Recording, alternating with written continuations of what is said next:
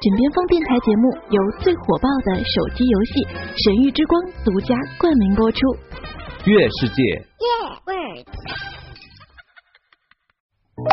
记得微笑，摩卡时光。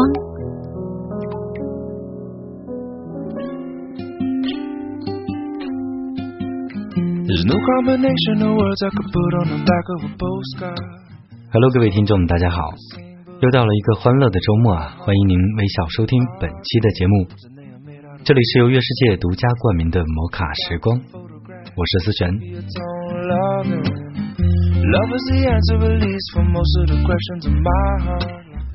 不知道各位平时有没有以屌丝自居？反正啊，我就是以屌丝自居的啊。在我群里的小伙伴都知道，我的马甲叫做西部屌王啊。今天和朋友吃饭的时候，在清华南都看到了一篇听风女子写的，叫做《我认识的那个富二代》，来和大家分享一下。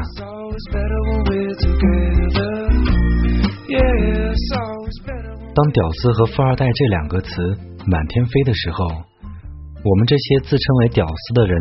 大多在自我调侃的同时啊，也会透着落寞的神态。而说到富二代，又是一副恨铁不成钢的样子，或者呢，就直接给人家贴上了各种不靠谱的标签。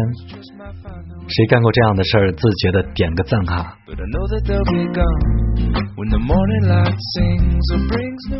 那客观一点说呢，我这类屌丝的世界离富二代们十分的遥远，所看到的、听到的。不过是一些网上传言和无法辨识的真假事件。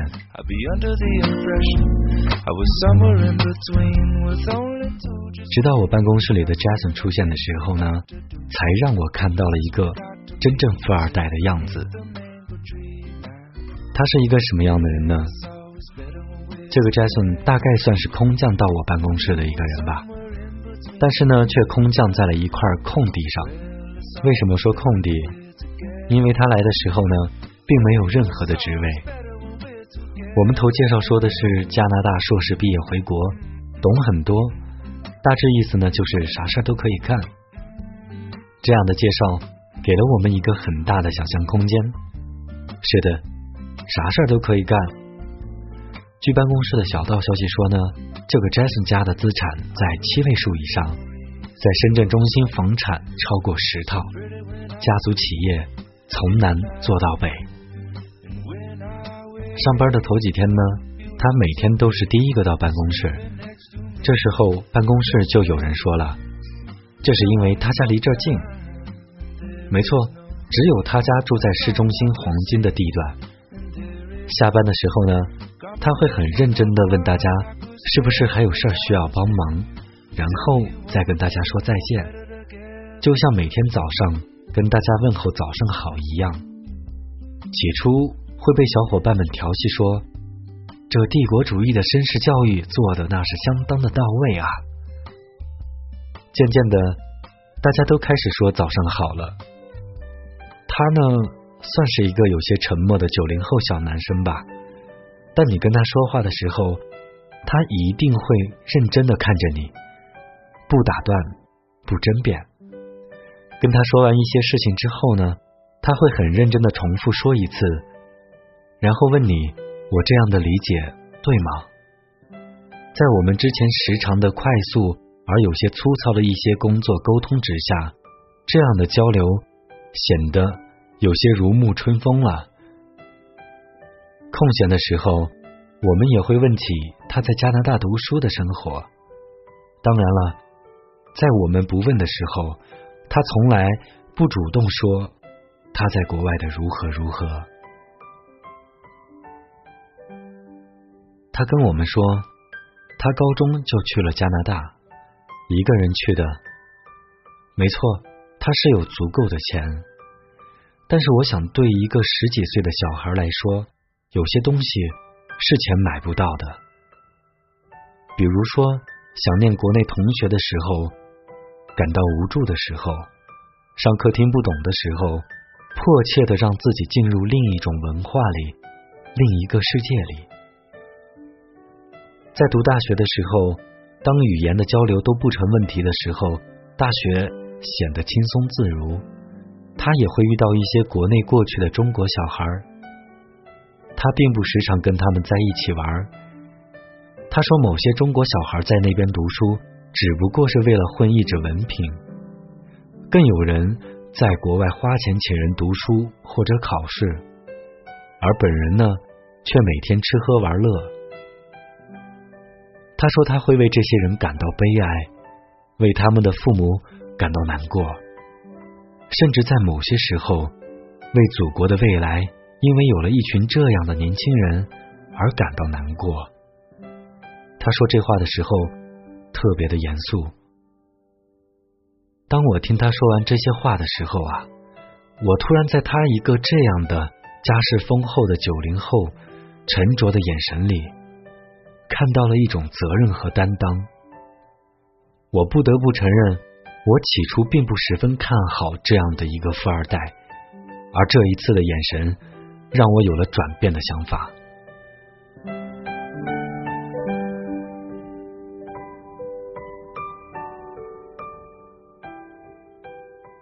那在后来的工作中呢，他开始慢慢的跟我接触的比较多，他每次都叫我哥。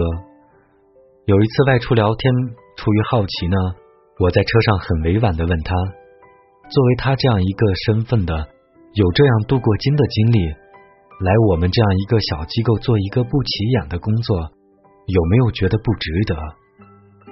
他很聪明的明白了我的意思，他说。我从来没有觉得自己和别人有什么不一样，也并不是每一个人有怎样的身份和怎样的经历，就一定得去做改变世界、改变人类这样的事。我很努力、认真的做好当下的事，我觉得很开心。有时候，也许比改变世界更加的有意义。回国的几个月内，觉得大家都过得太沉重了。做一个工作，一定得问这样的意义是什么，能不能做成大事这样之类的问题。而有些人却没有认真的做好每天工作中的小事。如果小事都做不好，如何来做以后有意义的和可以有成就的大事呢？这时候呢？我看着他因为要掩饰自己稚嫩的脸而留下的胡须，在说这些话时起起落落的样子，觉得十分的滑稽。而同时，我对他另眼相看的度数又跳了好多格。我们一般集体出去的时候呢，比如说在外面吃饭，当大家在集体讨论吃什么的时候，他总会说：“你们选择什么都可以。”当然。他吃的也会很开心，即使在一个路边摊吃东西，他为大家摆桌拉椅子的绅士礼节依然存在。他时常不厌其烦的在每次买完东西后跟店员说谢谢，说再见。有时候他会被其他人笑话啰嗦，他却总是说这是习惯。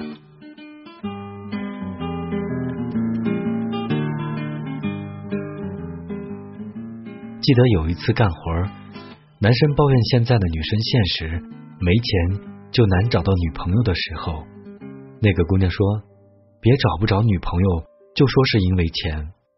你有像人家 Jason 一样的绅士品格吗？你能每天早上梳洗打扮干净，第一个来到办公室吗？你能每天跟大家说早上好，说谢谢，说再见吗？看吧，找不到女朋友的原因。”很多吧。这时候呢，我们都笑了，笑完之后，却一个个都陷入了沉思。我曾经去过他家吃过一次晚饭，他亲自做菜。他跟我说，这些都是在加拿大读书的时候学到的，因为那个国家的东西实在是太难吃了。想家的时候呢。我就自己做饭吃，渐渐的也成了一项技能。吃完饭，我顺便参观了一下他的家。他的家呢，大概就是我们能从电视上看到的所谓豪宅的样子。他有一个大大的书房，里面摆着世界各地好看的书，分别排放着哪些是小学期间读的，哪些是中学到大学读的，哪些是现在读的。直到现在，他每晚依然坚持看书。站在这个大书房的时候，我突然就想起了一句话：难过的不是有人比你牛，而是比你牛的人比你更加的努力。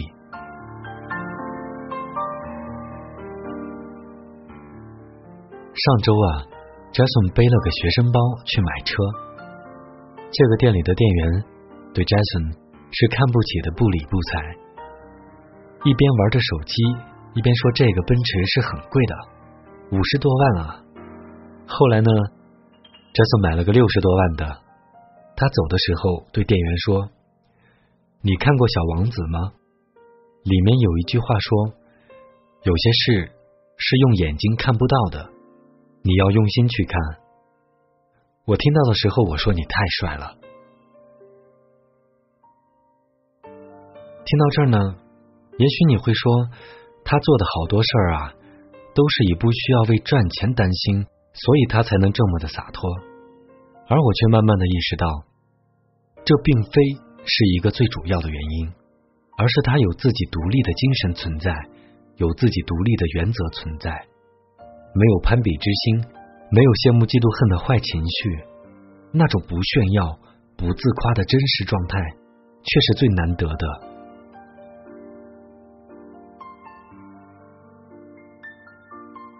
听到这儿呢，你敢说这一切，它真的只是跟钱有关系吗？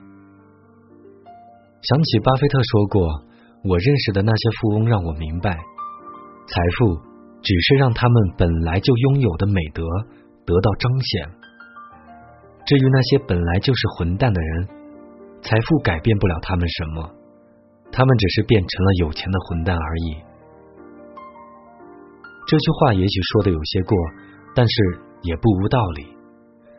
当我们这些所谓的屌丝时常在抱怨生活没有意义的时候，却做不好每一件小事儿；抱怨找不到女朋友时，却学习不到一个绅士该有的品质；觉得工作没有发展的时候，却不能静下心来读完一本书，而是半夜三更的在朋友圈里出现那么多孤独无助的自拍照。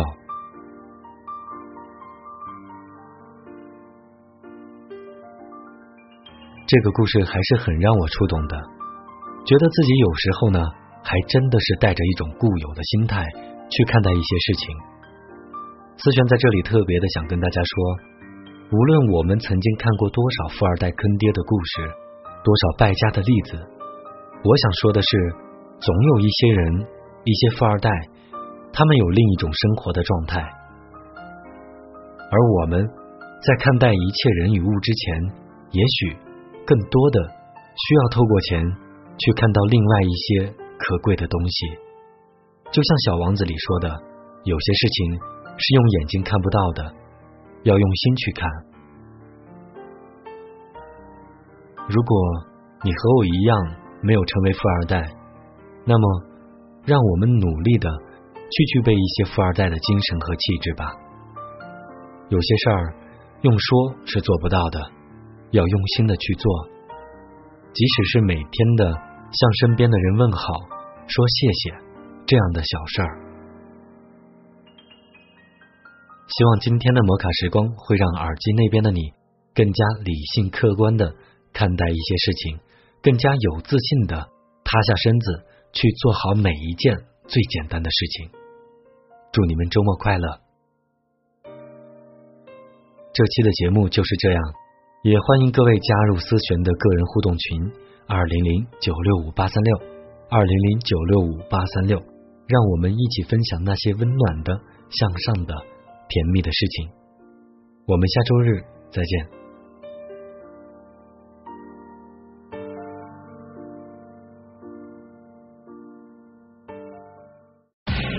最火爆的手机游戏《神域之光》，主播们都在玩，好玩的停不下来。月世界。